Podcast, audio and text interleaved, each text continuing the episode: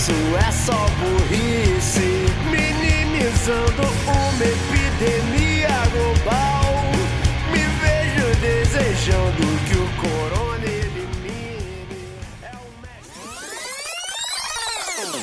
o. Era uma vez um presidente que, em meio a uma pandemia, roubou um cachorro, pegou um anão no colo, ofereceu hidroxicloroquina para uma ema, falsificou a carteirinha de vacinação da mãe idosa e quis trocar o técnico da seleção de futebol.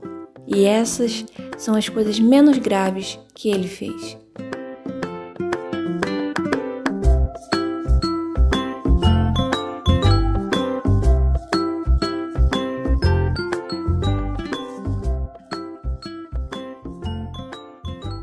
Olá você, bom momento. Eu sou José Paulino. No episódio de hoje, vamos ter uma conversa sobre manifestações, ou melhor, sobre a legitimidade das manifestações. E a gente sabe muito bem os riscos causados, né, por conta de aglomerações na pandemia. No dia que a gente está gravando esse episódio, já são mais de 480 mil mortes no Brasil até o dia que ser publicado, né, eu acredito que podemos já ter batido os 500 mil. É, mas a gente também está num cenário de desmonte da educação básica e superior. Muitas universidades federais não têm verba para chegar no fim do ano com as portas abertas. O homeschooling está caminhando a passos largos lá na Câmara. É, o número de desempregados, pessoas na informalidade, também está cada vez maior. Então, não dá mais é, esse presidente não pode permanecer no cargo até 2022. Todos nós do Escuta História defendemos as manifestações, mesmo nesse cenário onde o ideal seria manter o isolamento. Mas não estamos em um cenário ideal. A realidade é de um governo diretamente culpado pelo número de mortes. Um governo que tem políticas claras em relação ao sucateamento do SUS, ao sucateamento dos direitos trabalhistas, ao sucateamento da educação. Então, não tem como esperar até 2022. Não podemos ficar vendo quantos mais vão morrer até a eleição de 2022. Quero agradecer Fernanda, Laura, Matheus, toparam gravar esse episódio. Agradecer também a Juliana, que não está aqui com a gente, mas foi muito importante né, para fazer essa ponte entre nós. Então, por favor, se apresentem na ordem que preferirem, tá? Acho que eu posso começar. É, oi, eu sou a Fernanda Rocha, é, estudo Relações Internacionais na PUC São Paulo, é, moro em São Paulo, na capital, construo o centro acadêmico né, de Relações Internacionais da PUC, junto com o Matheus, com a Laura, que estão aqui também. É, a gestão que a gente constrói né, do CA é a gestão resistir e avançar. É, além disso, eu milito na Comuna, né, que é uma tendência interna do PSOL, e também no coletivo Juventude Ecossocialista, o Ecoara. Estou muito feliz de estar aqui nesse episódio do podcast. Obrigada pelo convite. Acho que vai ser bem massa a discussão. Oi, gente. Eu sou o Matheus. Eu tô, tenho 22 anos. Estou no sétimo semestre de Relações Internacionais da PUC São Paulo. Como a Fernanda falou, né, construo o Centro Acadêmico de RI com ela, com a Laura e com mais uma galera. Estou é, no meu terceiro ano de gestão lá e eu milito na União da Juventude Comunista, Juventude PCB, e no Movimento por uma Universidade Popular. Oi, gente, eu sou a Laura, é, eu sou de São José dos Campos, interior de São Paulo. Eu estudo também Relações Internacionais na PUC-SP, estou no terceiro semestre. É, dentro do centro acadêmico que eu componho aqui com o Matheus e com a Fernanda, eu estou no movimento estudantil e no departamento cultural. É, eu sou educadora popular no cursinho Elza Soares, eu dou aula de geografia lá, além de outras mil tarefas que ajudam a compor aí esse projeto de educação popular. E sou militante do Disparada também. E queria agradecer pelo convite e por essa oportunidade de estar aqui com vocês falando sobre esse tema importante. Antes de começar a gravação, a gente estava conversando que sempre é muito difícil esse momento de se apresentar, né? Então eu desculpa que eu fiz vocês fazerem isso duas vezes no intervalo tão curto de tempo. Tudo Mas, bem. Como eu falei, foi muito bom. É, mais uma vez, muito obrigado, viu? Agora vai tocar a nossa campanha do Apoia-se e logo depois vamos pro episódio. Ei, ei, ei, calma aí. Antes de dar play nesse episódio, tenho que te dar um recadinho muito importante. É com muita alegria que venho te dizer que estamos lá no Apoia-se. Agora você já pode apoiar o seu podcast favorito de história e nos ajudar a melhorar cada vez mais os episódios. E não pense que você irá nos ajudar e não vai receber nenhum benefício em troca. Pelo contrário, aqui todos saem ganhando. Dependendo de quanto você contribuir, você poderá nos acompanhar em nossas gravações ao vivo pelo Discord, poderá participar do grupo de Telegram só para apoiadores, além de ter o seu nome nos agradecimentos de cada episódio, entre mil e uma vantagens. E mais, você pode nos ajudar com apenas um realzinho. Então, gostou? Se quer saber mais, entre em apoia-se.se barra escuta história e confira mais das vantagens em nos ajudar e como o dinheiro será investido para a melhoria deste podcast. E sem mais delongas, bora para o episódio.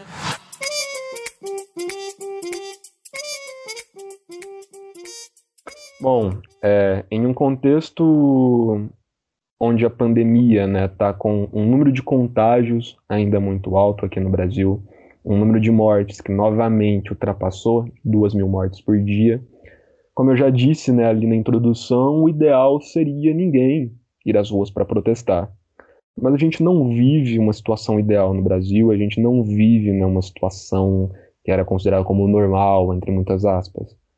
É, a gente está em um país que é presidido por um genocida. Não tem outra palavra, gente, para definir o governo Bolsonaro a não ser essa. Esse governo que sabotou a compra de vacinas segue atuando né, por meio do negacionismo e do boicote a medidas de distanciamento. É, a campanha de vacinação ainda caminha em passos muito lentos e o governo Bolsonaro, ele claramente ajudou né, a ampliar o máximo o contágio da população brasileira pelo Covid. O país está no que alguns meios né, falam de terceira onda, não saiu da primeira onda ainda, é, e milhares de brasileiras e brasileiros, é, principalmente trabalhadoras e trabalhadores negros, pobres, moradores de periferias, seguem morrendo todos os dias em hospitais superlotados, sem leitos, ou até mesmo em casa, né, onde a panela, a geladeira estão vazios e também, né, continuando nessa realidade onde a polícia constantemente está apontando arma em suas caras. Fica aqui a nossa homenagem a Kathleen Romeu, que morreu semana passada por conta da PM do Rio de Janeiro, né? Vítima de bala perdida. Lembrando que bala perdida sempre tem cor, sempre tem endereço. Gente, é, para começar a nossa conversa, então, as ruas são fundamentais para aumentar a pressão pelo fim do governo Bolsonaro, né? Aumentar a pressão por um impeachment que ainda não foi colocado em pauta, apesar dos mais de 50 pedidos já apresentados. E eu acredito que analisando né, a atu atual conjuntura, nem será. É, o Bolsonaro ele segue no poder porque a burguesia brasileira, seus representantes políticos, não querem remover Bolsonaro da presidência. Então, para começar a nossa conversa, né, vamos aí pela já de início pelo tema central desse episódio. Por que manifestar? Qual o objetivo? É aqui que eu quero que vocês deem um pouco das suas opiniões iniciais né, sobre a legitimidade das manifestações, mesmo em meio aí a uma terceira onda. Acho que eu vou começar então, e aí depois, enfim, a gente vai conversando, né? Pode ser?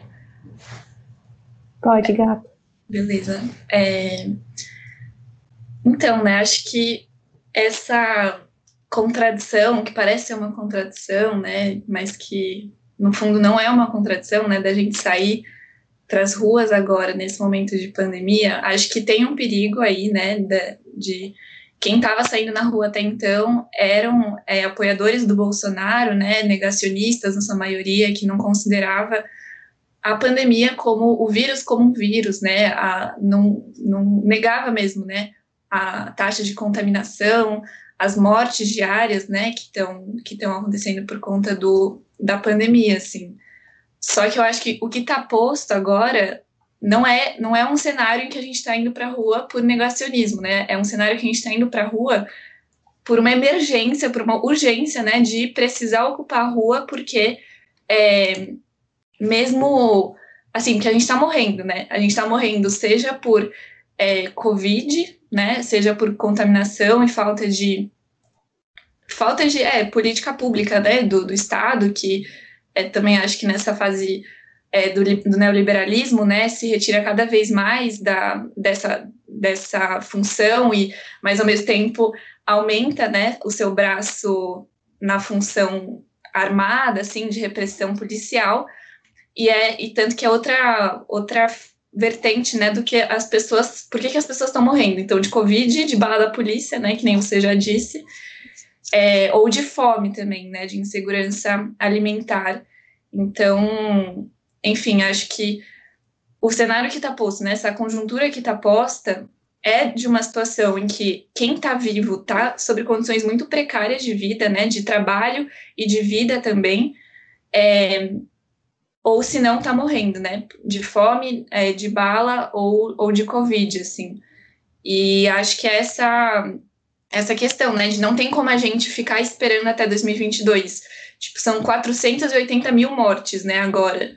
Não tem, não tem como a gente ficar assim de braço cruzado diante da, da população, né, morrendo todos os dias, assim, e pensar que não são também só números, né, tudo isso são é, histórias, são, são vidas, né, são relações, e, enfim, é, é, o, é o povo que está morrendo, né. Então, acho que é pensar um pouco por aí, né, só para começar a conversa. Ô, Fernanda, foi muito importante você ter falado né, sobre a questão do negacionismo e de quem vinha estando na rua até então, porque os bolsonaristas usaram isso é, como uma forma de ataque né, aos manifestantes. Aquele. Fernanda tinha me perguntado, gente, se poderia falar palavrão durante o episódio, né? E para quem ainda não ouviu, escuta a história, eu falei assim, gente, a base, né, o que deixa nosso coração quentinho aqui é falar palavrão mesmo. É, então aquele corno fudido do Ricardo Barros, que é o, que é o líder da, do governo né, na Câmara dos Deputados, ele até deu um discurso nesse sentido, né, falando que esses manifestantes, de certa forma, eles foram úteis, porque as críticas né, sobre o que o presidente vinha fazendo era sempre em relação né, a essas aglomerações. Então, a partir do momento que a oposição faz manifestação também, esse assunto acaba sendo superado, né? Então, os dois podem fazer, né? então não tem como criticar mais o presidente por não usar máscara, por, enfim, fazer tudo o que ele vem fazendo desde o início da pandemia. E eu queria fazer uma fala um pouco nesse sentido também, que eu acho que é muito importante isso que a Fernanda falou, né? Da gente diferenciar as manifestações que a gente fez contra o Bolsonaro de um negacionismo, né? Porque não foi isso, assim. E eu acredito que todo mundo aqui, né? Tipo, a gente entende a preocupação sanitária, né? É importante que tenha preocupação sanitária. E foi muito uma fala também que o Boulos fez, né? Durante o ato, né? Ele discursou em um momento, né? E foi o que ele falou, né? Ninguém queria estar na rua. Ninguém queria estar protestando no meio da pandemia. As pessoas queriam ficar em casa mas é que realmente a gente chegou num momento que não dava mais para tolerar o, o, governo, entendeu? Não dava mais para tolerar o, o, genocídio em curso que estava acontecendo. Então, eu acho que são dois pontos assim nessa nesse sentido que a gente tem que se, se atentar. O primeiro é lembrar, tipo, de sempre diferenciar essa manifestação de uma inconsequência. Não foi um ato inconsequente, assim. Quem foi para a rua foi muito é, pensando nas consequências, assim, né? Vale a pena a gente ressaltar que todos os manifestantes assim da esquerda que foram para a rua no dia 29, todos estavam com a máscara PFF2, né, a maioria com a né, PFF2, com álcool gel, a, o maior nível de proteção assim que eles conseguiram encontrar. É, vale a pena também a gente lembrar de uma iniciativa que foi a de distribuição da PFF2 no ato, né? Então, teve gente que fez vaquinha, comprou um monte de PFF2 para conseguir dar para as pessoas durante o ato, assim, para garantir a segurança de todo mundo. E, e, a segunda, o segundo ponto em relação a isso também é sempre lembrar de que não é um negacionismo, né? E, enfim, é isso. É, é, é bem isso, né, gente?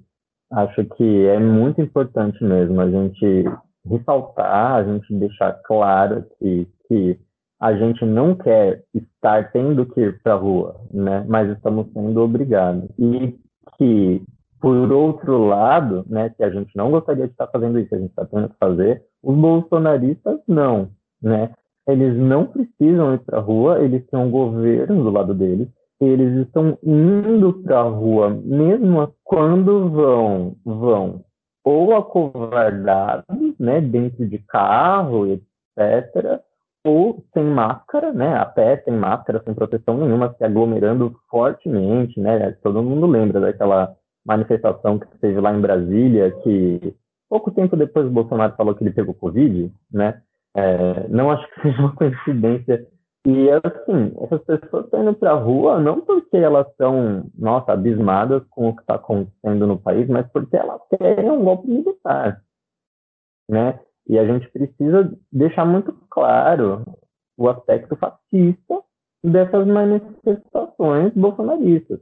É fascista porque eles estão ali respondendo a chamados do governo, a chamados do governo, pedindo fechamento de congresso, pedindo cassação ainda seria né, nos trâmites da lei, é, e uma intervenção militar no país.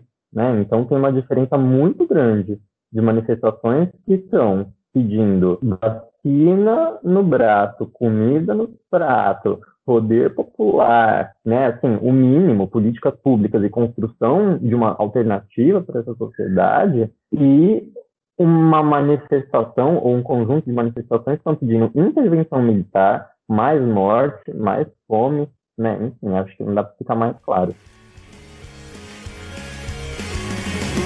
Longe de ser genial, mas me recuso a achar que isso é só burrice, minimizando uma epidemia. Queria aproveitar também, gente, porque vocês três estiveram nas manifestações do dia 29, né? Eu queria então que cada um relatasse, né, como que foi é, a sua experiência durante a manifestação, até chegar como que vocês foram até o ato, como que foi, né, durante o ato, pós também seria bem legal vocês comentarem cada um desses momentos.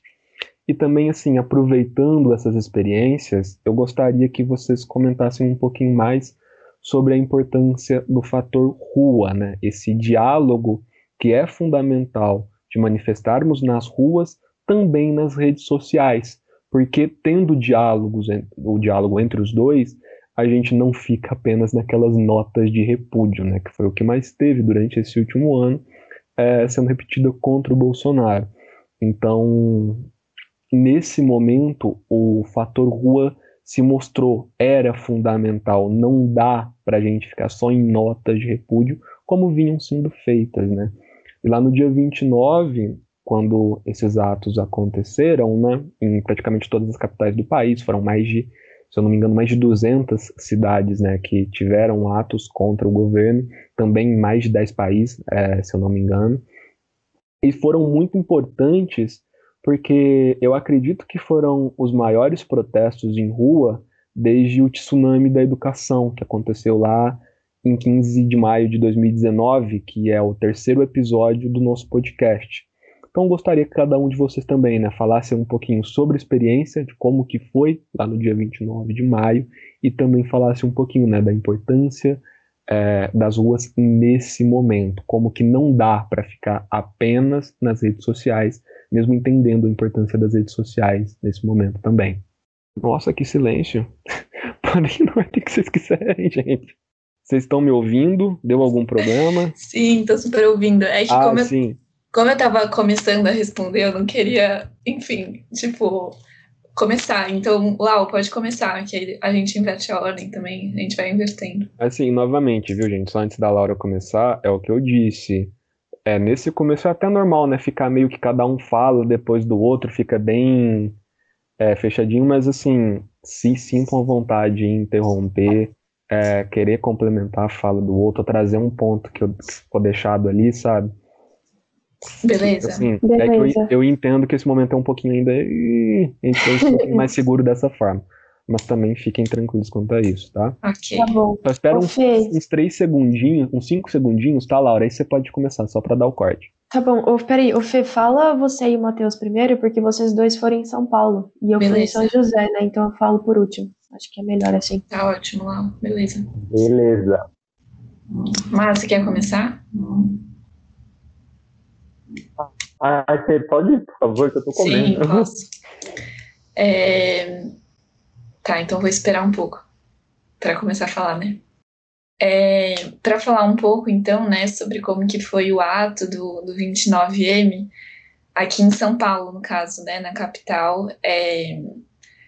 Foi um ato muito cheio, assim, né? Teve estimativa de 100 mil pessoas na rua no dia 29, e, e se a gente pensa isso num período de pandemia, é muita gente, né? É assim, muita, muita gente na rua.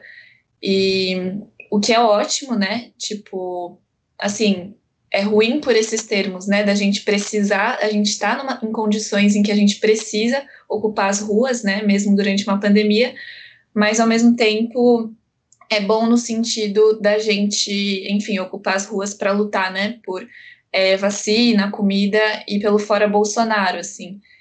É, para falar um pouco da minha experiência, assim, mais no, no ato, né? Mais pessoalmente, eu fui com o bloco, né? Do, do coletivo Juventude Ecossocialista, o Ecoar, e a gente, é, enfim, se organizou lá, a gente é, ficou próximo, né, de outros coletivos do PSOL, o pessoal do, do PCB estava lá, eu consegui encontrar o Matheus, inclusive, é, então, assim, muita gente de máscara, né, né assim, a ampla ma maioria das pessoas estava de máscara, é, que acho que é uma coisa que já comentaram, né, uma diferença muito é, gritante, assim, das, dos, das manifestações, entre aspas, do Bolsonaro, né, a favor do Bolsonaro, porque manifestação a favor é um pouco estranho, é, é uma diferença muito gritante entre essas manifestações em relação ao que aconteceu no dia 29, né, então a ampla maioria das pessoas estava usando máscara, né, estava tendo distribuição de PFF2, é, que nem o pessoal já falou, e em São Paulo, pelo menos, não teve é, repressão policial, né, é, mas foi o caso, por exemplo, de Recife, né, que teve é, bastante repressão policial, inclusive uma pessoa que nem estava na manifestação, né, perdeu o olho, assim, teve o olho tirado pela polícia militar, é, então, mas esse não foi um caso que aconteceu em São Paulo, né, apesar de que tinha muito policial na rua, assim, acho que é uma coisa bacana de constar também, mas acho que fica também a importância da gente pensar que tiveram 100 mil pessoas na rua no dia 29, mas é importante também a gente continuar com a mobilização para que tenha mais que 100 mil no dia 19 de junho, né? Porque é, a gente tá, a gente viu que as pessoas foram para a rua e a gente teve uma boa adesão à manifestação, né? Agora a gente precisa impulsionar também essa mobilização, né? Aumentar assim a, essa mobilização. Acho que eu iria um pouco por aí. Ô Laura, é, também gostaria que você falasse quais eram as pessoas, é, Matheus também pode falar sobre isso, né, já que vocês estiveram no mesmo ato, que estavam na rua naquele dia, né, porque é, deu para ver em todo o país que era bem variado, né, tinham jovens, tinham pessoas de mais é, de idade que já tomaram as duas doses, trabalhadores do setor público, do setor privado, é, estudantes, aposentados, enfim, médicos, enfermeiros, né, profissionais que estiveram e estão na linha de frente, professores, operários, enfim. Qual que você identificou, né, assim, que você conseguiu ali naquele momento ver que estava ali na manifestação? Bom, vou falar então, gente. É, assim, como você estava falando, né, José? Teve gente de todas as idades lá, mas politicamente falando era de esquerda, né? Isso ficou muito claro. Os atos foram chamados pela frente Povo na Rua Fora Bolsonaro, que é basicamente um, uma frente de unidade da esquerda radical, que tem ali o pessoal do PCR, né, da UP, do PCB, do PSOL, não, do, do PSOL, sim, é, do pessoal da Juventude Comunista Avançando, né, do Polo Comunista do Carlos Prestes, que é mais atuante no Sul, mas que de militantes dele aqui em São Paulo também. É, e, bom, tinha vários partidos, várias organizações de, da esquerda radical e aliados também né, da esquerda moderada, como o PCO. Tinha um bloco, inclusive, grande. O bloco do PCB, por exemplo, teve mais de duas mil pessoas até o fim do ato. Então, a gente vê que realmente né, tem bastante gente revoltadíssima e disposta a ir para a rua. Ao contrário do que dizem tentando falar para gente né? Que é muito cultural, assim, a gente falar que ah, o, o brasileiro não briga, né? O, o, povo brasileiro não luta pelas suas coisas. A gente espera a coisa cair do céu.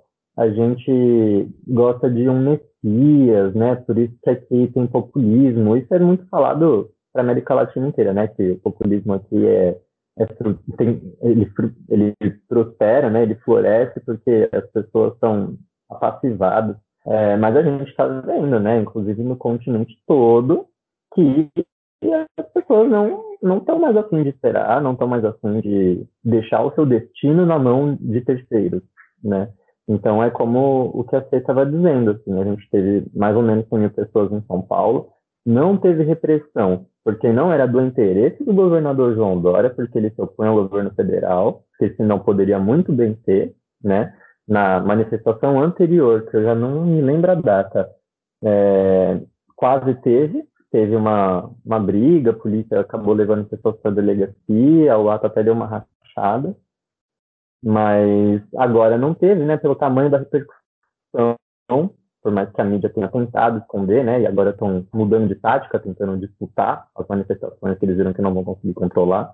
É, mas a gente tem que chamar o povo para a rua, sim, porque, mais uma vez, né, como a Fê já falou, não dá mais. A gente, e você próprio, né, José? Não dá mais, a gente não consegue manter as coisas que estão e não estão estáveis, estão piorando, né? Então a gente não consegue manter as coisas do jeito que elas estão por mais um ano, né, como querem certas figuras aí da política brasileira, deixando as pessoas morrerem para a gente eleger mais um Messias, ou o mesmo Messias, né, ou o Messias anterior, enfim.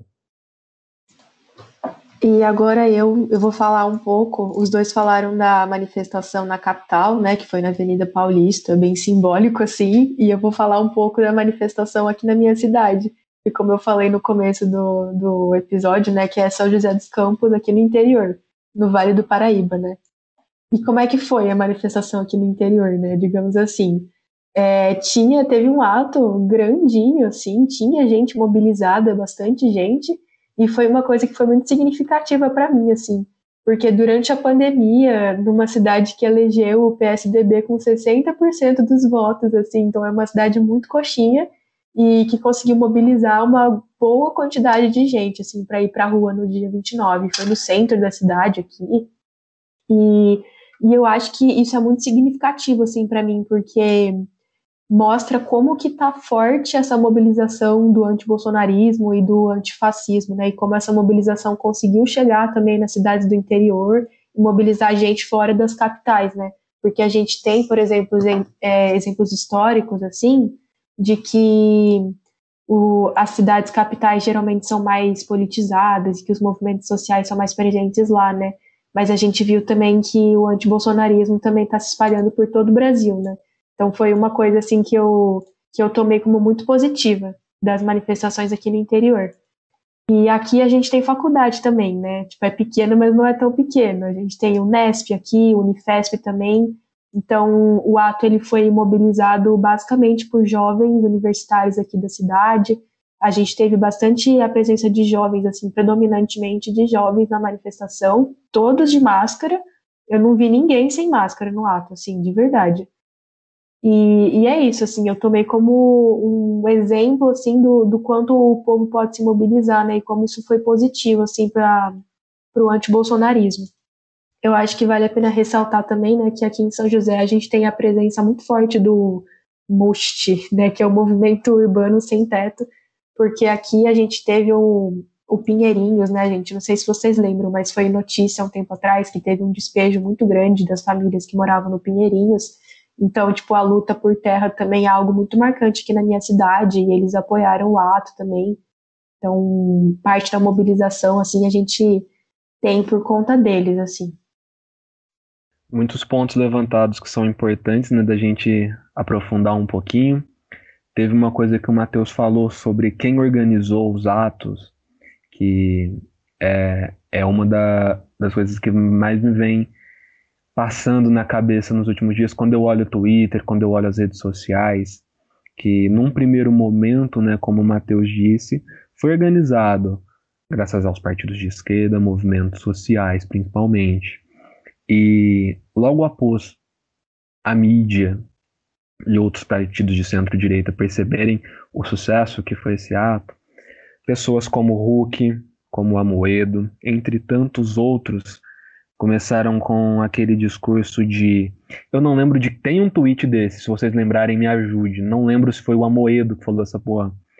É, que o centro, né, as elites deveriam se juntar à esquerda na rua. Não lembro quem falou isso, eu lembro que alguém falou. Então eu gostaria que vocês falassem também agora, gente, é, sobre esses centristas, é, esses, é, essa galera aí que a gente tem tanto asco, é, que em agora nesse momento, depois de ver o sucesso do primeiro, né, lá no dia 29 de maio, vem se articulando politicamente para, de certa forma, embarcar nessa onda. É lógico, já visando a eleição de 2022, visando ali como que a gente sabe muito bem o quão conturbado vai ser a próxima eleição, então eles já estão se articulando politicamente, né, visando a próxima eleição e também como que eles podem usar dessas manifestações agora. A Laura também falou, né? A Laura ou a Fernanda, desculpa, não lembro, falou sobre a Fernanda falou sobre como Dória é, utilizou também dessas manifestações por ser claramente contra o Bolsonaro, né? Mas o Dória, a gente sabe muito bem, um completo de um arrombado também, né? Semana passada lá tava tomando sol, aglomerando pra cacete em um hotel lá no Rio de Janeiro.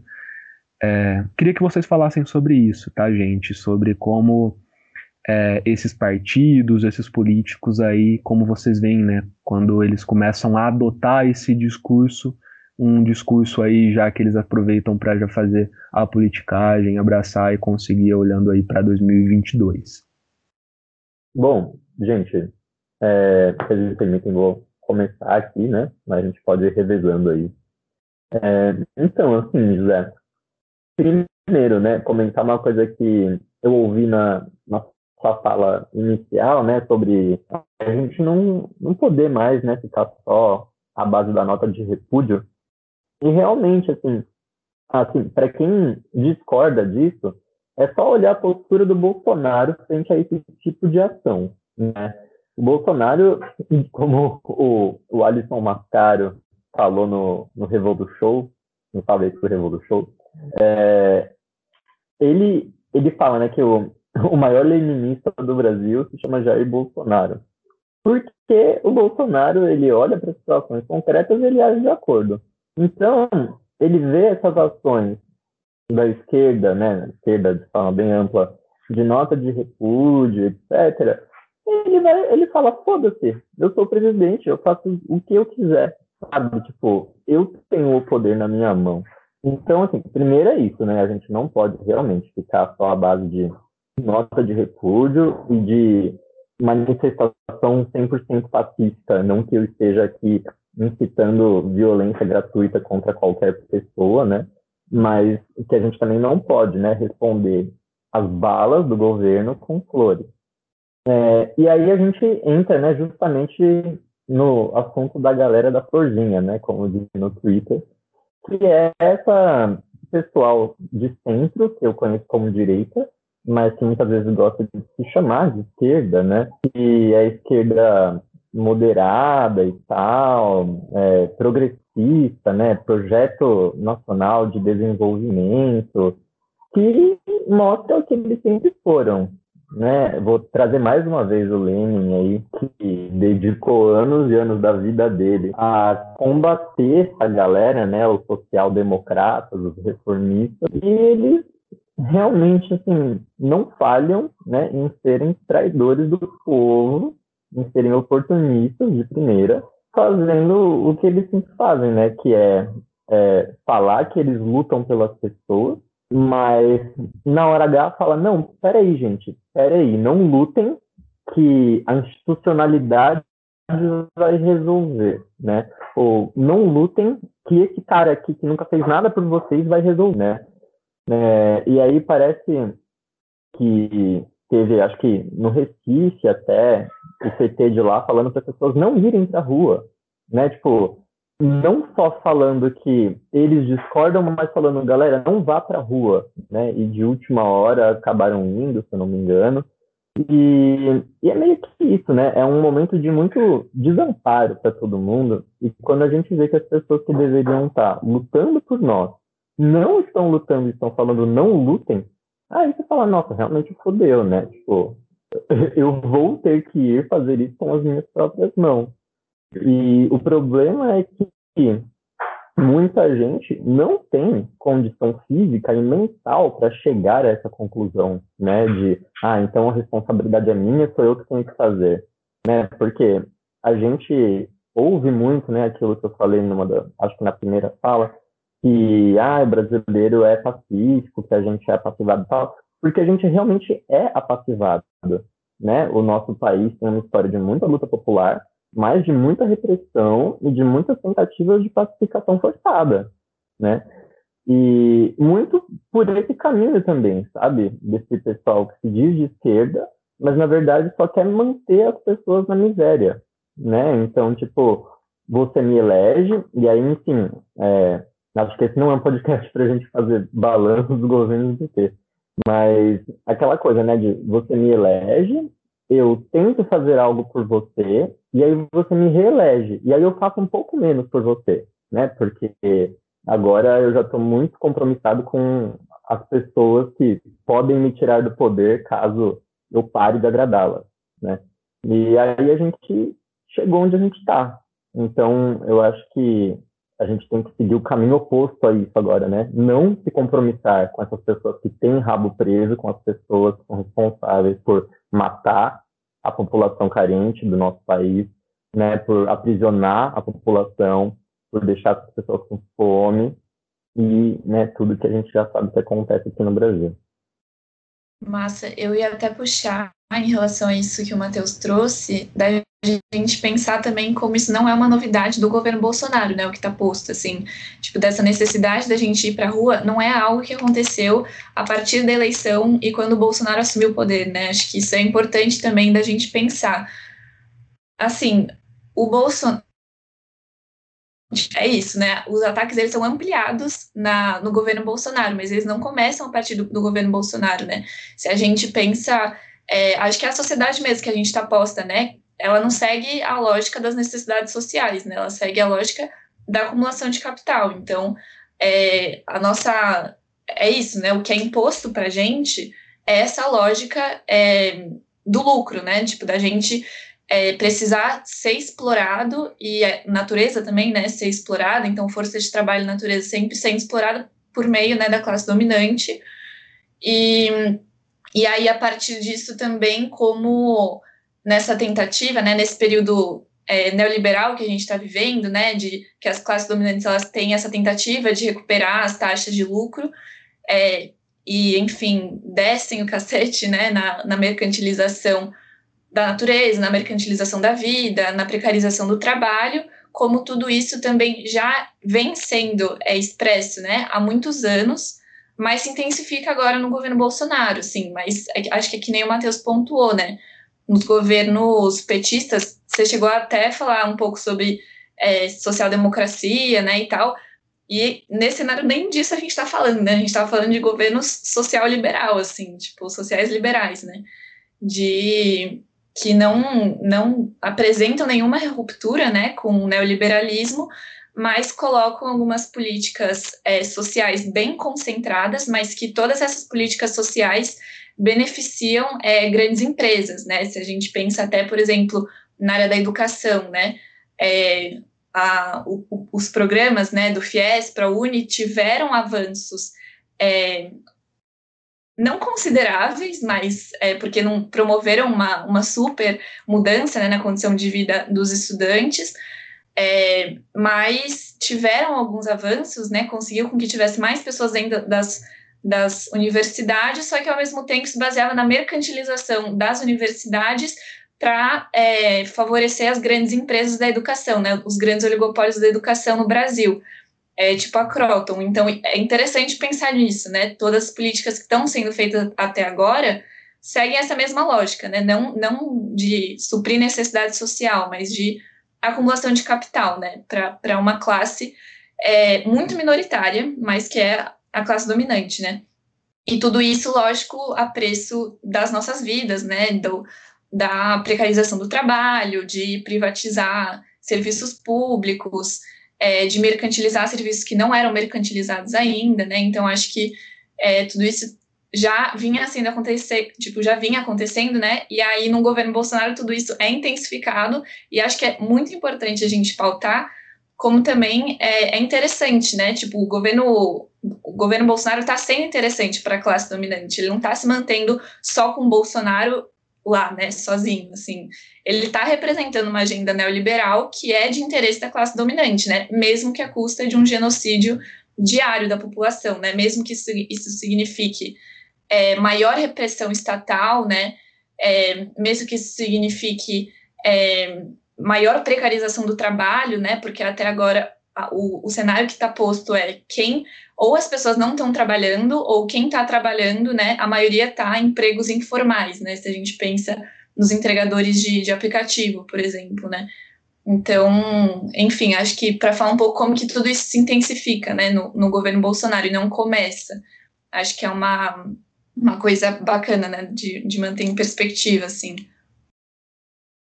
Uma coisa importante que vocês levantaram em relação por exemplo, o papel do PT, pensando aqui em São Paulo, é, não tem como fugir disso, né? Lula não se manifestou em relação é, ao 29 de maio, né?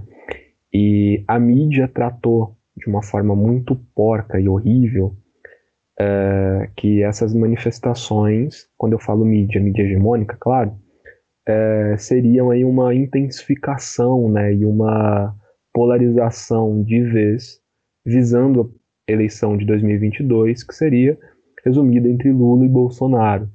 Então, a mídia, depois né, de ter silenciado, né, porque num primeiro momento não cobriram, é, não se falava, assim, vendo os principais jornais, né, os principais TVs, as manifestações começaram a ser comentadas de verdade, assim, já bem à noite do dia 29 no dia 30, né?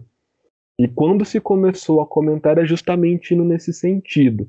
Primeiro, falando, nossa, olha, agora ele que estão se aglomerando, a maioria estava usando a máscara, mas aí eles câmera procurava loucamente alguém que estava sem máscara só para falar, ó, tem aglomeração, tem gente sem máscara. E também ao mesmo tempo falando, olha, isso daí está colocando, vamos lá, né, a, a teoria do arrombado do Guga Chara, a ferradura aí se formando e aí a gente está vendo uma polarização aí entre os eleitores de Lula contra as manifestações dos eleitores de Bolsonaro. Então, gente, aproveitando é, já esse gancho que vocês puxaram, tá? E Laura, se você quiser voltar no que a gente estava conversando ontem, é, antes, desculpa, fica à vontade. Queria falar justamente sobre a, a, a cobertura da mídia, tá? Porque esse silêncio, num primeiro momento, mostra muito de como ela né, segue escondendo e, e escondeu né, as manifestações contra o Bolsonaro. A mesma coisa agora para o dia 19. Né? A gente não vê comentários sobre essas manifestações, a organização que está sendo feita, a articulação que está sendo feita né, para as manifestações do dia 19 de junho. E isso tem um objetivo muito claro, né, que é blindar esse governo, né, esse governo que é responsável já por mais de 480 mil mortes nessa pandemia. Então, não podemos esquecer que a Globo ajudou a eleger o Bolsonaro, né? Que ela segue a programação normal e muitas vezes a, a gente sente até que tem aquele caminho de responsabilizar até mais a população do que o próprio governo. E quando responsabiliza o governo, principalmente agora, é usando como estratégia a CPI da Covid. Porque eu não sei se vocês têm essa sensação, né? Mas é, o Big Brother 21 deixou a Globo tão carente de reality show que ela tem tratado a CPI, pelo menos no Jornal Nacional, como um grande reality show, tá? Que assim, é naquele sentido de mostrar os melhores momentos, algumas falas e só isso. Fica nessa apresentação extremamente rasa. E voltando lá né, no dia 29 de maio, né, gente? Falando como não apenas a Globo, mas o Estadão, a Folha e os outros é, canais aí trataram, foi completamente patético, né? Porque as capas do Globo e do Estadão, isso eu até coloquei né, no Twitter lá do Escuto História, que na capa, no dia seguinte, eles estavam falando sobre reaquecimento de PIB. Pô, vai o PIB pra puta que pariu, mano. A gente tava falando ali de mais de 450 mil mortes naquela, naquele momento. Não foda-se o PIB ser capa do Estadão, do Globo. E a Folha foi um pouquinho melhor, né, falando que tinham tido manifestações contra o Bolsonaro, mas ao mesmo tempo, assim, isso estava ali na capa, mas quando você ia na notícia de fato, era uma simples assim reportagem bem rasa e dividindo espaço com os jogos da, do fim de semana que rolou naquele momento. Então eu gostaria que vocês comentassem né, sobre a cobertura da mídia. Vamos começar primeiro falando sobre essa mídia hegemônica, aí depois podemos falar sobre a mídia internacional, né, que fez uma cobertura também sobre essas manifestações e também sobre a mídia independente, que foi muito importante, né, para a gente ter de fato a dimensão do que aconteceu. Então, oi José Paulo, uma coisa que tu falou que, que me fez pensar bastante foi o negócio da CPI, né, da Covid, que agora tem até meme, né, que a gente chama de CPI Palusa, por exemplo. Aí tem, por exemplo, ah, melhores momentos que aconteceu hoje na CPI. E a gente tem até uma interação muito forte, né, dos senadores da CPI com as pessoas pelas redes sociais, né. Então eu, eu super entendo isso que você está falando, né, de como se fosse um BBB da, da CPI da pandemia. E é muito louco pensar isso, né? Mas, enfim, é, respondendo Não, mas, ô, aí- Laura, a- aproveitando, tá nesse rolê. Eu, eu sinto que daqui a pouco vai rolar Tim Os- Osmar Aziz, Tim Renan Calheiros. A gente vai chegar nisso daí, assim. Tá demorando até, viu? Nossa, sim. Mas, enfim. É, pensando aí um pouco, então, no, no assunto da mídia, né, que o José trouxe pra gente. É, primeiro, eu queria falar, assim, que acho que uma das coisas que mais me chocou, assim, no, do, da manifestação, né, porque tem muita coisa chocante que acontece nesse país todo dia, né, mas uma das coisas que mais ficou na minha cabeça, assim, foi esse negócio da mídia, né, a isenção da mídia em cobrir a manifestação. Tipo, para mim isso foi uma coisa bizarra, assim, tipo, bizarra mesmo. E isso mostra pra gente que, que lado que a mídia tá, né, a grande mídia, que lado que ela tá, e no nos mostra também que lá em 2022, né, se acontecer do Bolsonaro ainda ter os direitos políticos dele e ele poder concorrer às eleições, a mídia não vai hesitar em compactuar de novo com o bolsonarismo e não vai hesitar em fazer assim uma cobertura seletiva, digamos assim, para atrapalhar ou desmerecer a esquerda durante a corrida eleitoral, né? Então é uma coisa que a gente tem que ficar bem esperto assim, né, para para nessa luta aí da derrota do fascismo. E eu vi muita gente falando assim, né, tipo que a história vai cobrar a mídia, né, por ter feito isso meio que numa lógica hegeliana, assim, de tipo, a história vai evoluir, e daí depois, no futuro, a gente vai, vai a história vai cobrar, né, e vai ver que a mídia estava errada. Meio que nessa lógica, mas eu acredito muito, assim, tipo, que nós, como agentes históricos no presente, né, a gente já tem que começar a cobrar desde já, né.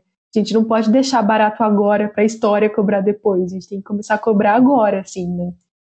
E, enfim, é um, é um assunto bem importante mesmo, assim, também, sobre esse período. E falando um pouco, assim, sobre o que você falou, sobre aquela primeira manobra da mídia, assim, né, de assumir as, as manifestações do dia 29 como se fosse um alinhamento automático à candidatura do Lula de 2022. Eu acho que é importante falar isso porque é uma coisa que tem que ficar bem clara, assim, né? Porque você ir na manifestação e você apoiar os manifestantes não significa que você tem um apoio automático ao Lula e à candidatura, do Lula em 2022, né? É, a gente teve a presença do PT no, alto, no ato, a gente teve gente gritando Lula lá, brilha uma estrela, tal, tipo, foi uma presença, presença muito forte no ato também, né? Não dá pra gente fingir que não foi. Foi sim. Mas é muito necessário a gente saber diferenciar é, isso das pautas da manifestação, sabe? Tipo, não foi uma manifestação pró-Lula, foi uma manifestação contra o Bolsonaro, contra o fascismo, contra genocídio, fome, contra o negacionismo e a favor da vida, a favor da vacina, sabe? E é um equívoco muito grande você associar automaticamente todos esses valores à candidatura do Lula e ao Lula em si, assim, né? E e assim, eu, eu acredito né, que a, a, luta contra o fascismo ela tem que ser um, um assunto integral em si, entende? Então, assim, uma manifestação contra o Bolsonaro já é um motivo integral, sabe? Não tem que ser uma manifestação contra o Bolsonaro a favor de fulano ou ciclano. Não tem que ser uma manifestação fora o Bolsonaro a favor disso ou daquilo. Tipo, só o fora Bolsonaro já é um mais do que um motivo muito sabe, mais do que necessário, assim, para você ter as manifestações, assim, tipo, é muito importante a gente ver o antifascismo como protagonismo desses movimentos, sabe, e não vincular os movimentos com alguma candidatura no futuro, em 2022. Ô, Laura, aproveitando tua fala, é, também não tem como não comparar, né? A forma que a mídia trabalhou essas manifestações do dia 29 de maio, também vai trabalhar agora de 16 de junho, é, em relação às de 2016, principalmente. É, não sei se vocês lembram, não, é, não sei se vocês le se lembram, na época eu estava na faculdade de História, então isso era o tema diário das nossas conversas. Porque assim, você pega a Globo News principalmente, os protestos anti-Dilma eram. A cobertura deles era o dia todo, sem parar durante semanas. Aquelas semanas que antecederam principalmente o impeachment, sabe? O golpe. É, eu lembro que chegava a mostrar. Sim, eu sempre comento, né, da cidade dos meus pais, são 6 mil habitantes. Se eles pudessem levar uma câmera lá para aquela cidadezinha de 6 mil habitantes, que tem duas pessoas gritando fora Dilma, eles fariam isso. Então também tem essa forma gritante né, da, da cobertura da mídia em relação ao que aconteceu em 2016, o que está acontecendo agora. É muito claro a diferença. E também aproveitando uma outra coisa que você falou, né, sobre o lado da mídia, acho que sempre foi muito claro para a gente, né? A Globo sempre apoiou, se não o Bolsonaro, o projeto econômico e político do Paulo Guedes. O, esse projeto liberal né, que o Paulo Guedes é, ainda está tentando colocar no nosso país, que é um projeto baseado puramente no projeto liberal de Pinochet lá no Chile, né, na ditadura chilena. E a gente viu o que aconteceu no Chile, né, por conta desse liberalismo que é o, o garoto dos olhos do Paulo Guedes, e ele tenta implementar no Brasil. Então acho que sempre ficou muito claro né, o posicionamento da mídia e não querendo fazer previsão para 2022 não, mas é, observando o discurso dessa mídia, observando esse discurso, e agora eu aproveito a fala do Matheus, né, é, sobre esses agentes políticos aí que são oportunistas, né, e veem as manifestações como oportunidade de, é, de candidatura à eleição lá para 2022, é, é justamente nesse sentido aí, de aproveitar esse cenário, né? E a partir disso daí, ver essas manifestações como um palanque político e aproveitar o máximo delas. E a gente tem que deixar bem claro quais são as pautas. As pautas são mais vacinação, a gente precisa de um auxílio melhor, né? Não tem como, gente, um auxílio de 250 reais. Na verdade, até um auxílio de 600 reais, assim, é extremamente complicado pensando no atual cenário. E principalmente o fora Bolsonaro. Então, assim, quando a mídia, novamente, não querendo fazer previsão, é, faz essas críticas pontuais ao Bolsonaro e caminhando nesse discurso de, olha, de um lado tá o Lula, do outro tá o Bolsonaro, já é pensando politicamente nessa possível terceira via E a terceira via, a gente sabe muito bem que é um bolsonarismo sem Bolsonaro. É um discurso que vai se aparelhar com esse liberalismo do Paulo Guedes. É um discurso do Amoedo. É um discurso do Hulk. Que estão ganhando força aí como essa terceira via. Que a gente sabe muito bem. O Matheus falou lá atrás. Quando a gente fala de social-democracia, quando a gente fala de centrista, no fundo a gente está falando de direita sim. É isso. Matheus, Fernanda, comentários sobre a mídia? Bom, deixa eu comentar, né? É, sobre o que estava falando aí de antes, é, é, eu até poderia aqui começar a falar de candidatos à presidência com menos de 5% de intenção de voto, mas eu acho que a gente não tem que dar espaço, né, para pessoas e, enfim, né, oportunistas. Em 2018 tentaram se aproximar da esquerda, não conseguiram, aí foram para a Europa, tipo, ah, nunca nem vi eleições de 2018, né? E agora volta. Olha só o filme indo para a França enfim, de né? novo. Tentando reviver um brisolismo aí de forma bem errada. É, mas fosse brisolismo. É, agora, sobre a questão da mídia, eu acho que assim, a gente também não, não pode ser ingênuo, né? A mídia é, é, muito diferente do que o pessoal da direita fala, né? A mídia não governa o país. A, a mídia faz parte do né? Pegando a, o termo do Pulanças. É, então, assim, a mídia faz parte do bloco no poder. E esse bloco no poder tem interesses financeiros, econômicos muito claros, né?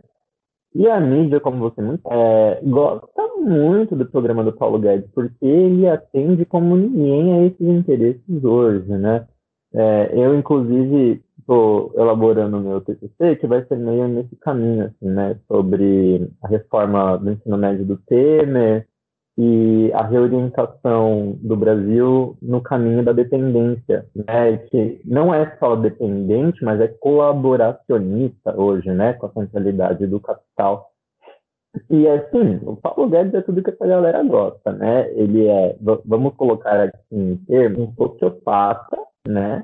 Um cara extremamente autoritário e, mano, um retardado. Tipo, você, você vê quem é a pessoa quando ela fala não, não, não. Eu não sou de direita, eu não sou bolsonarista. Eu só gosto do projeto do Paulo Guedes.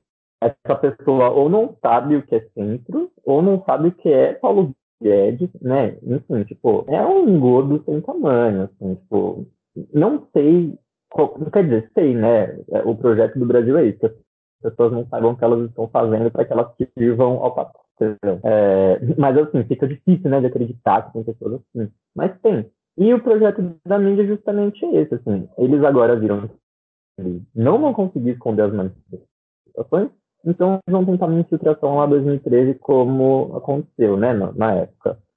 Só que uma coisa, e isso eu tenho falado muito com os meus amigos, meus camaradas, então conversa sobre isso, que é que o pessoal não está na rua desorganizado, né? tem uma vanguarda ali, por menor que seja, por mais recente que seja, e as pessoas não estão ali pedindo coisas difusas, né? não são pautas jogadas no ar, que ah, uma pessoa sabe que é, a outra não.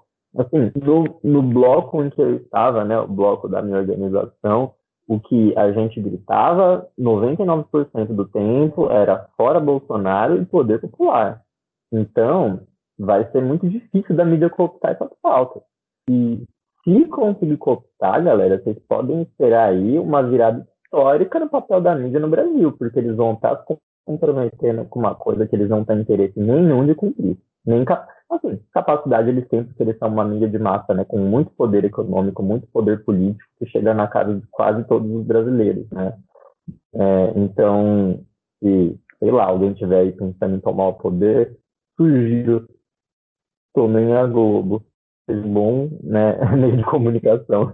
É, mas é aquela coisa, é, vai ser diferente, a gente não pode ficar esperando que a história se repita, uma coisa que a galera às vezes não pega naquele, no começo do 18 do Mário do Marcos é que ele fala a história que, que Hegel falava que a história se repetia, mas ele esqueceu de falar que ela se repete primeiro como tragédia e depois como farsa. Se ela se repete como farsa, ela não se repete, né? Tipo, não é uma repetição, é um salteamento. Então, a história não se repete dessa forma, gente. Tipo, e é muito o que a Lau falou, né?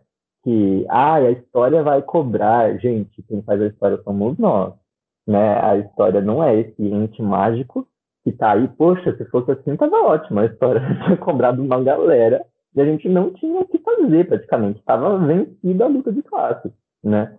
Então, hum, acho que é nesse sentido. Assim, não devemos esperar nada de bom da minha, como já estavam dizendo aliar ao bolsonarismo, como eles fazem desde o princípio desse governo, desde antes do governo, né, que a Miriam Leitão pode ter feito lá, toda a cena que fez com o Bolsonaro na, na batina da Globo News, mas a pauta econômica estava alinhadinha, né?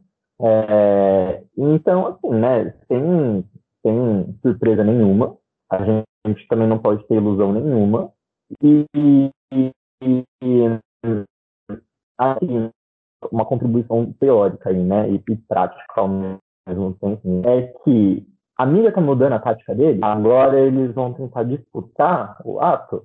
Beleza, a gente não precisa nem mudar a nossa tática, né? A gente não precisa inventar a roda, só aprofundar o nosso trabalho. Então, vamos fazer divulgação em massa lá vamos tentar estar o mais alto possível as nossas pautas, né? Vamos nas nossas organizações levar a pauta da aprofundação do trabalho de educação, da aprofundação do trabalho de organização, para que a gente consiga angariar, né, o maior número de gente possível, que a gente consiga organizar e levar junto com a gente o maior número de pessoas possível com as nossas pautas, que são as pautas que representam as pessoas. Né? Como a Laura disse, não tinha ninguém lá é, não, tinha pessoas pró-Lula, claro, mas não era uma pauta do ato como um ente coletivo a candidatura do Lula de quem quer que seja. O Lula nem estava lá, né? Falassem ainda que era pró-Bolo, que era pró qualquer pessoa que estava lá, é um pouco mais aceitável, por mais que não seja verdade. Mas assim, nem lá o Lula estava, vocês podem procurar aí na mídia nos últimos meses, o Lula não falou em momento algum de levar as pessoas. Então, é, é o clássico né, da mamadeira que vocês podem até ver que os argumentos que usaram aqui em 2018 estavam usando agora nessa fim de semana, nesses últimos meses, lá no Peru contra o, o Castilho. Então, assim, mídia é mídia em todos os lugares, só em Cuba e na Coreia e na China, que deve ser um pouco diferente. Eu queria puxar um pouco disso, que o Mar levantou algumas coisas que acho que são bem importantes, assim, da gente pensar também como que acho que é isso, né? Essa questão de como a mídia está abordando o, os atos, né? É, ou ela esconde, ou ela é, deslegitima, né? Ou ela co tenta cooptar para as pautas dela, enfim. Acho que tudo isso mostra também como a mídia é uma instituição que tem classe, né? Não é, não é um espaço neutro, assim, é um, é uma instituição que tem classe, né? Então, é uma instituição burguesa, né? Tipo, acho que a gente fala em grande mídia, mas a gente pode falar em mídia burguesa também. É, enfim, se a gente for pensar, né, quem que é, quem é o dono da, da Globo, né? Uma família do agronegócio, enfim.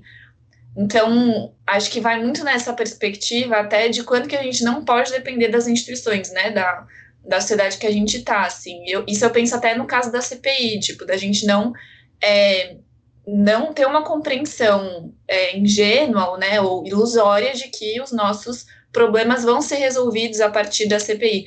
Porque se fosse de fato um espaço democrático, né, se fosse de fato um espaço legítimo, por que, que o povo não está lá, né, discutindo se o Bolsonaro tem que sair ou não? Tipo, por que, que não é o povo que está opinando? Por que, que a gente precisa de uma CPI se a gente tem 480 mil mortes, né, no, no Brasil, assim, é, é uma coisa enfim, democracia burguesa, né? É isso que é, assim, não é, não é democracia de fato, né? É, é um, um Estado, né, para poucos, assim. E tudo isso sempre nessa contradição, né? De que se está funcionando para. É, se, está funcionando, né, para para acumulação de capital, necessariamente está funcionando também para a exploração da força de trabalho, né? Então, como que como que a população fica, né, diante disso? E nisso eu tinha até pensado também nessa questão que é, vocês, acho que foi o José, né, que trouxe da de parece que só tem duas alternativas, né? Ou é o PT, acho que a Lau trouxe isso também, tipo, ou é o PT ou é o bolsonarismo, assim, para 2022. E como que a necessidade que está posta agora é justamente do que já falaram, né, da gente estabelecer a luta cotidiana, né, tipo, é sobre agora, são 480 mil mortos agora, né, o desemprego é agora, insegurança é, alimentar é tudo agora, repressão policial é agora. Então, e como que também não tem só esses dois polos, né? Acho que é importante a gente pensar nessa saída que não seja por meio da institucionalidade, né? Mas que se utilize da institucionalidade justamente, né, para ampliar a auto-organização da classe trabalhadora, assim. Então, acho que é, colocar, né, uma alternativa que de fato vá à raiz, assim, né? E não, e não, enfim, se limite a as regras do jogo burguês, né? Acho que um pouco nesse sentido longe de ser genial, mas me recuso a achar que isso é só burrice, minimizando uma epidemia global. Vejo... É, considerando né, o que aconteceu dia 29, só para fazer mais umas pontuações e depois a gente ir pro, já para as considerações da nossa conversa, olha só. É, as manifestações é, de, de, do dia 29 de maio, elas se mostraram tão fortes, né, que ela teve repercussão na mídia internacional. Então a gente viu assim postagens desde The Economist, The Guardian até o Al Jazeera, Le Monde, enfim, é, vários é, canais no mundo todo cobrindo essas manifestações, né? E na maioria dos casos, justamente trabalhando no sentido de, olha, foram manifestações contra Bolsonaro, né? Claro que algumas também trouxeram e o papel novamente do Lula nesse sentido, mas na maioria das vezes a gente viu é, essa cobertura sendo feita contra o governo, né, a favor de mais vacinas, enfim. Mas, né, colocando outro ponto que é muito importante, né, gente, é falar sobre o papel dos veículos independentes. Então, eles que foram mais que fundamentais lá no, antes do dia 29, óbvio, né, durante toda a organização é, para o ato durante o dia 29 é, foi muito importante também, principalmente divulgando em tempo real o que vinha acontecendo, né? Lá em Fortaleza, por exemplo, o Jones é, falando sobre o que estava acontecendo, é, sobre o caso do senhor que acabou é, perdendo a visão de um olho, nem no ato estava, né? E por conta da polícia militar acabou é, perdendo a visão e também outros casos de repressão, né, da polícia ter jogado spray de pimenta em rosto de vereadora, enfim, vários desses casos.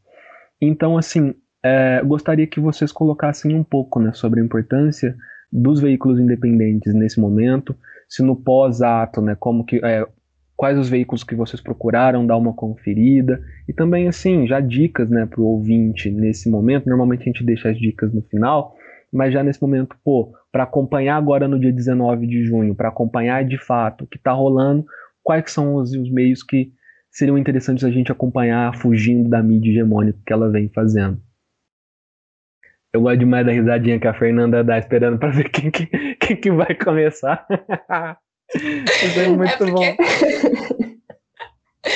É que não, eu fico tipo, será que eu posso falar com as pessoas? Não, só vai, pô. Ô, José, rapidão, dá pra repetir a pergunta, por favor? De maneira rápida. Fala sobre a importância dos veículos independentes. Ah, top, tá. Tem hora que eu acabo me enrolando muito. Peço desculpa, hein, gente? Não, foi ótimo. vai, mas vai, vai a Fê, então. Não, eu não quero ir primeiro, não. Eu acabei de falar. Então vai, Matheus.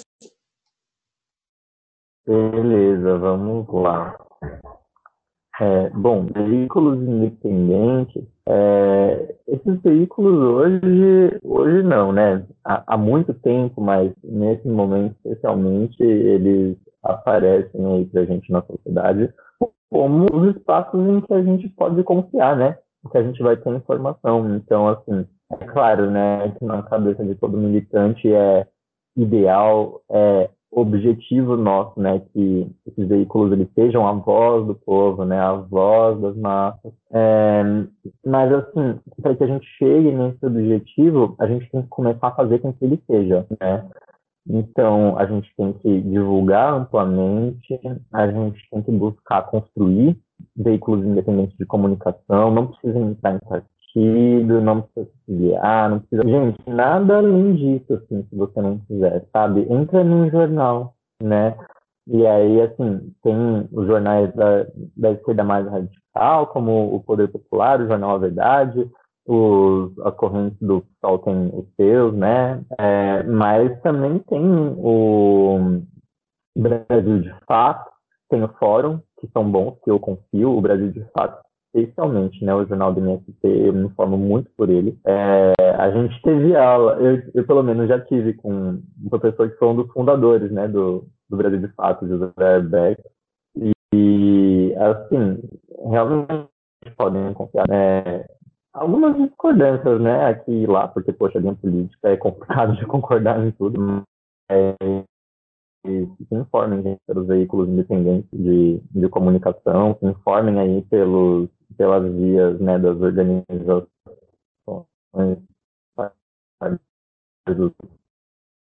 e para fazer esse serviço também, né?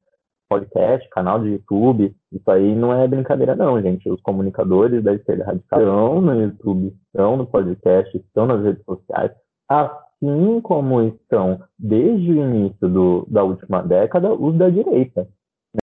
Né? Então, não vamos nem citar o nome dessas pessoas, mas essa galera foi pioneira, né? E agora a gente está apanhando mas a gente está chegando e a gente está cada vez com mais força, cada vez com mais gente, cada vez com mais alcance. E é assim que a gente vai, a gente no trabalho de formiguinha. Matheus, é importante essa última fala sua, justamente, né? Porque a gente produz esse conteúdo, né? Desde podcasters, youtubers né, da esquerda, só que a gente tem que usar esses canais que são canais que estão constantemente nos boicotando, diminuindo né, o nosso alcance. É, eu já comentei isso várias vezes aqui no podcast, né? Quando trabalhamos sobre a questão palestina, lá no quadro Palestina Livre, a gente sofre boicote o tempo todo.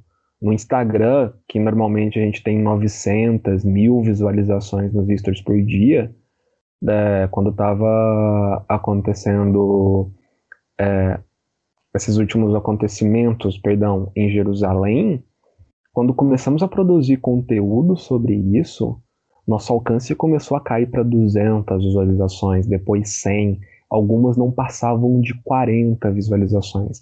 A gente teve um post é, removido pelo Instagram sobre o que era o Hamas, falando que aquilo era propaganda para grupo terrorista. Em nenhum momento no post a gente fez qualquer tipo de propaganda sobre o Hamas. Era basicamente uma breve contextualização histórica de como surgiu e como atuava. Então, desde o YouTube, que tem sim os seus algoritmos que reduzem né, o alcance desses, desses canais de esquerda, também acontece no Facebook, também acontece no Instagram, enfim.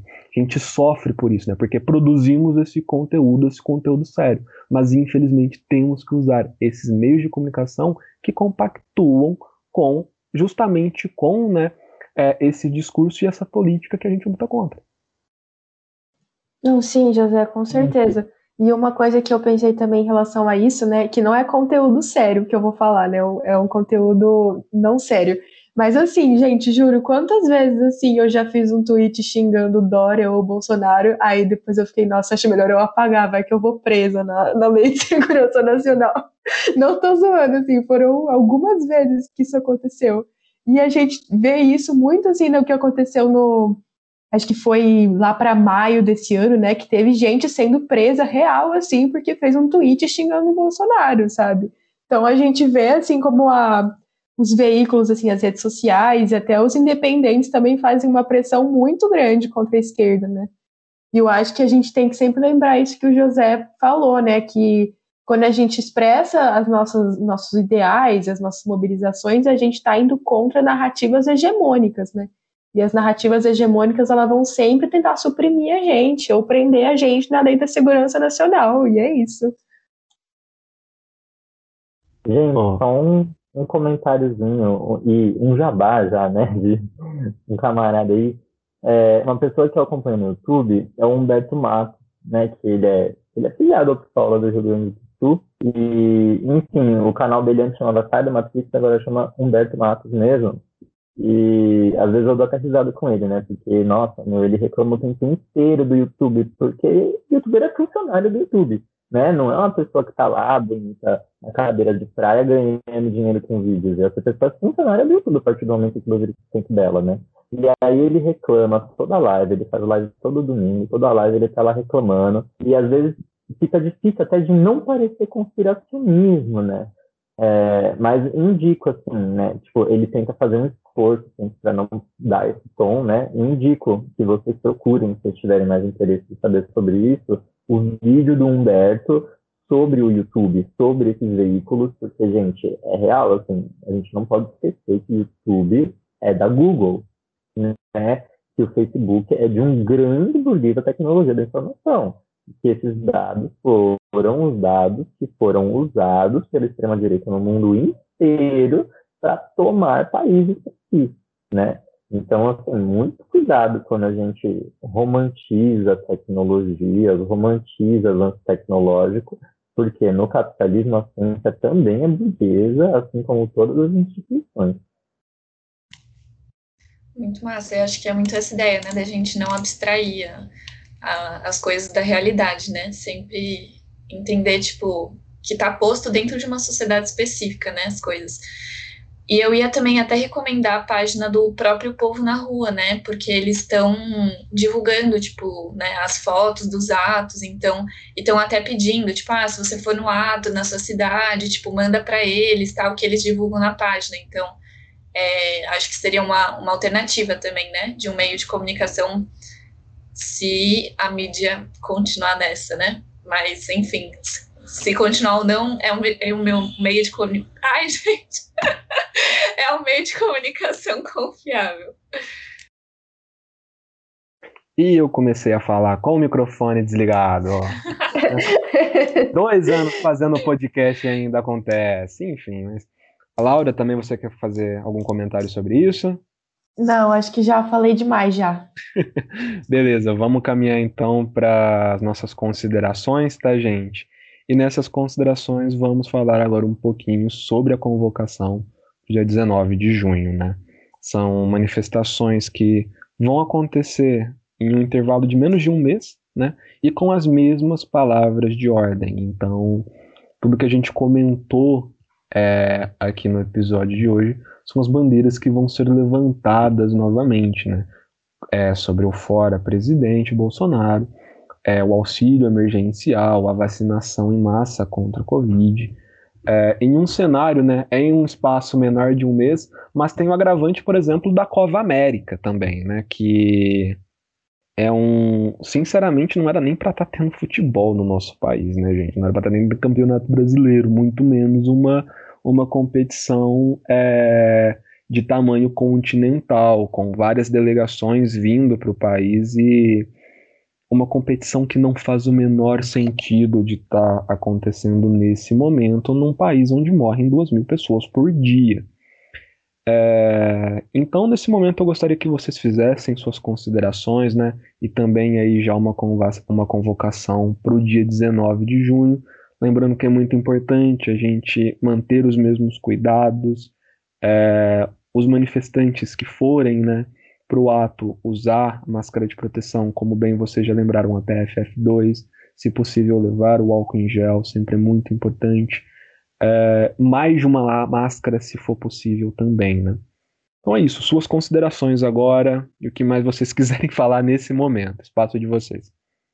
Então, assim, né, para terminar o podcast naquele clima, assim, o José lembra pra gente da Copa América, né, que é realmente um tapa na nossa cara, assim, né, não tem nem o que falar, né, é, é assim, o, a cereja do bolo, sabe, e isso ainda, né, que vai começar a Copa América no, no domingo, se eu não me engano, enquanto a gente tem a previsão de uma crise hídrica chegando aqui no Brasil, né? Então vai trazer um monte de gente para jogar futebol aqui, não vai ter água para todo mundo, sendo que o consumo de água tende a ser maior, porque as pessoas tendem a usar mais água para se higienizar por conta do vírus, e enfim, gente, juro, desastre, assim, desastre total. Dava para fazer um podcast inteiro só para falar sobre isso, né?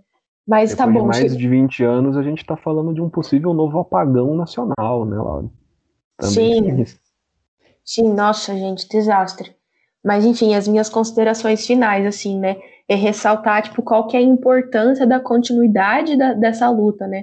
Que começou agora com, na, na forma da manifestação de rua, no dia 29, e que vai continuar agora no dia 19, quem sabe em mais dias, assim, né? E é sempre importante a gente ressaltar a continuidade dessa luta, né? Tipo, a, combater o fascismo é uma caminhada, sabe? Não é apenas ir em uma manifestação, tem que continuar na luta, assim. E é o que eu, o que eu gostaria de falar, assim, né? Tipo, para uma contribuição em relação ao que eu disse aqui no podcast. Se você é, não é de São Paulo e você quer ir na manifestação, você quer apoiar o antibolsonarismo, pergunta aí na, pela sua cidade, vai na internet, vê se vai ter ato na sua cidade também, porque geralmente tem. É, junta aí um grupinho de amigos ou procura um coletivo que vai, se organiza e vai, sabe?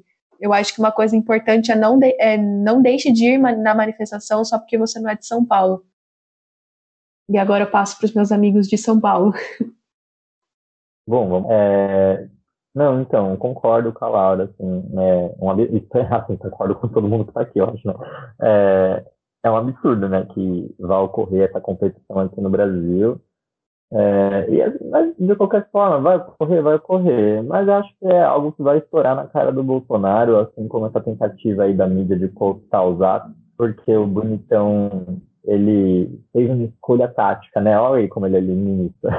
ele fez uma escolha tática de colocar o, as sedes, né, nos, em estados que ele tem um puta de um apoio, né? Tipo, Mato Grosso, ou Mato Grosso do Sul, se não me engano, Rio de Janeiro, acho que outro era Goiás, né? Tipo, lugares. Um é o estado da milícia, os outros dois são estados do agro, né?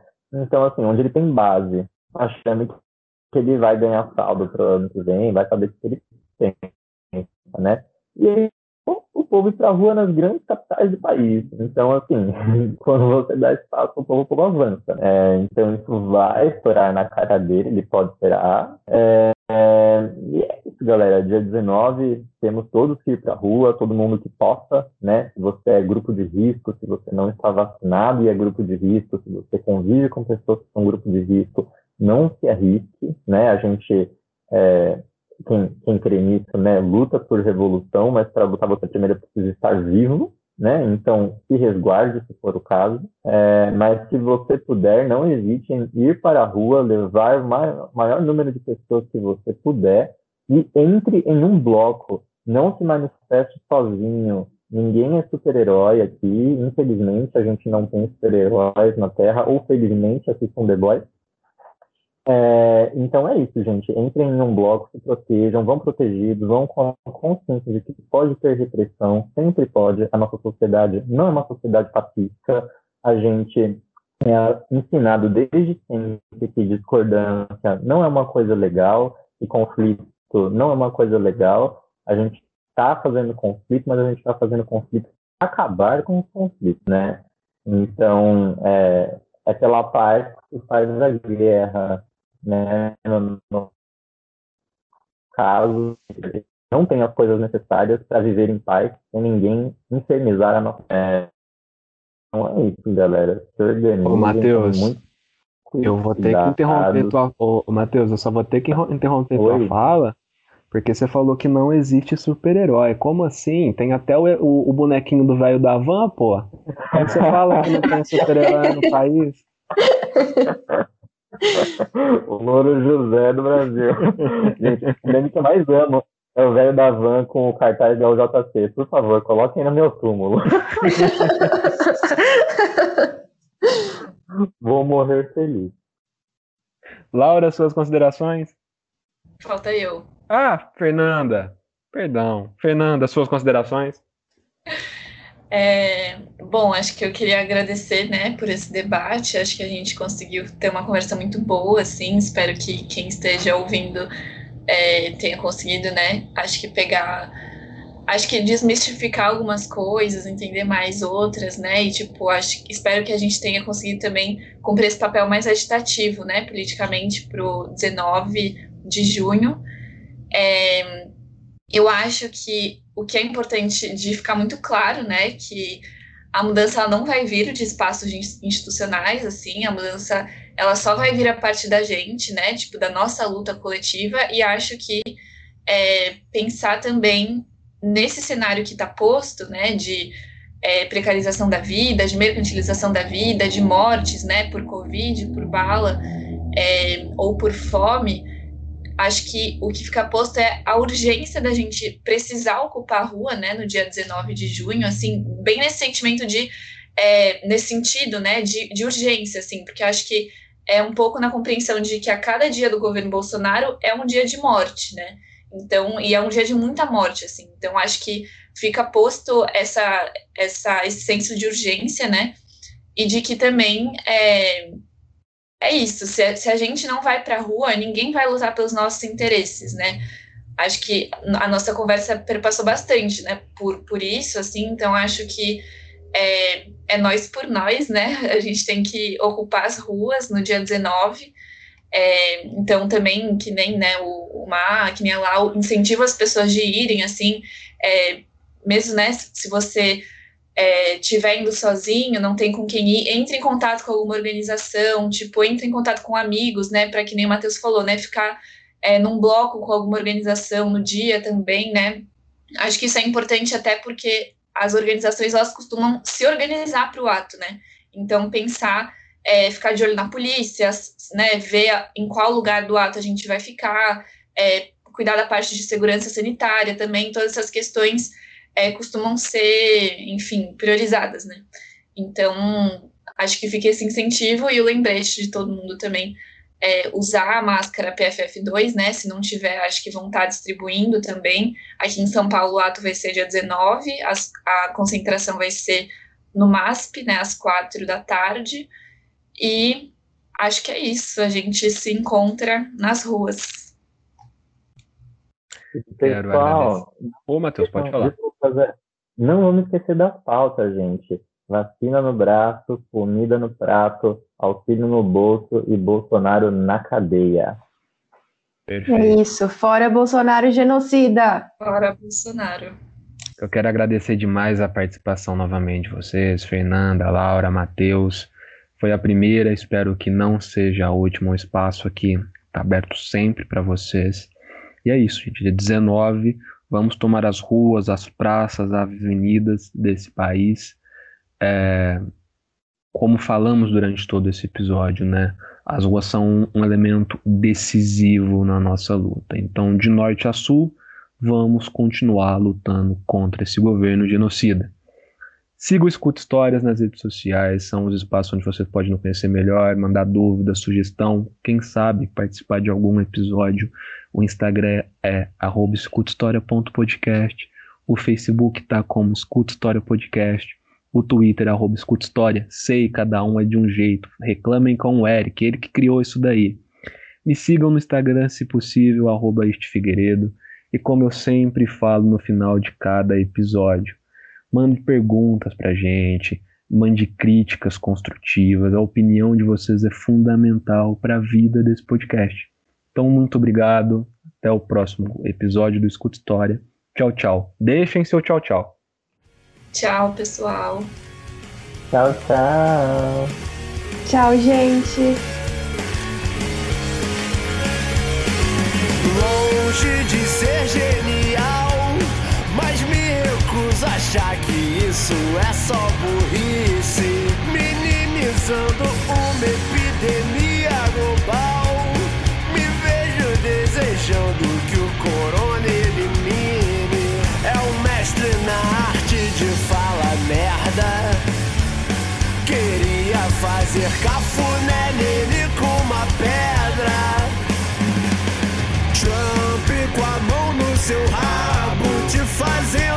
fantoche tipo um grande mané.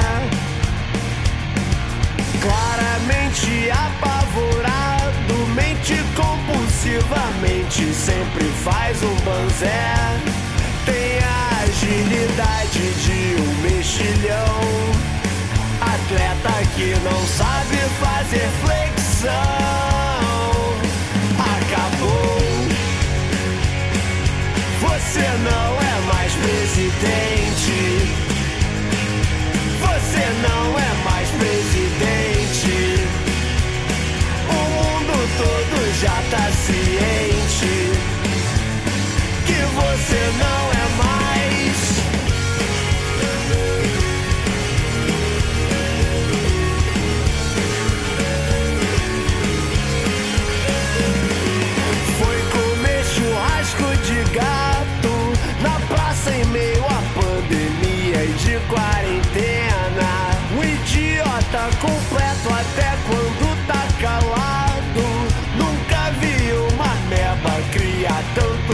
problema. Chamar de porta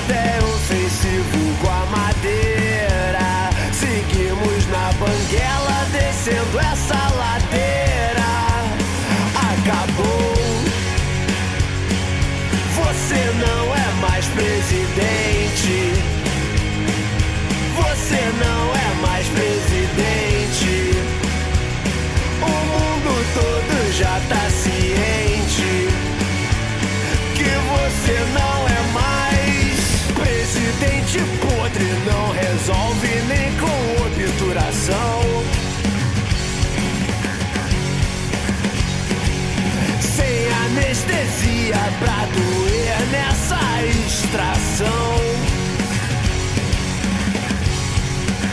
Pra ver se esse trauma nos ensina. Pra ver se desse vírus a gente se vacina. Acabou. Você não é mais presidente. Você não é todo já tá ciente que você não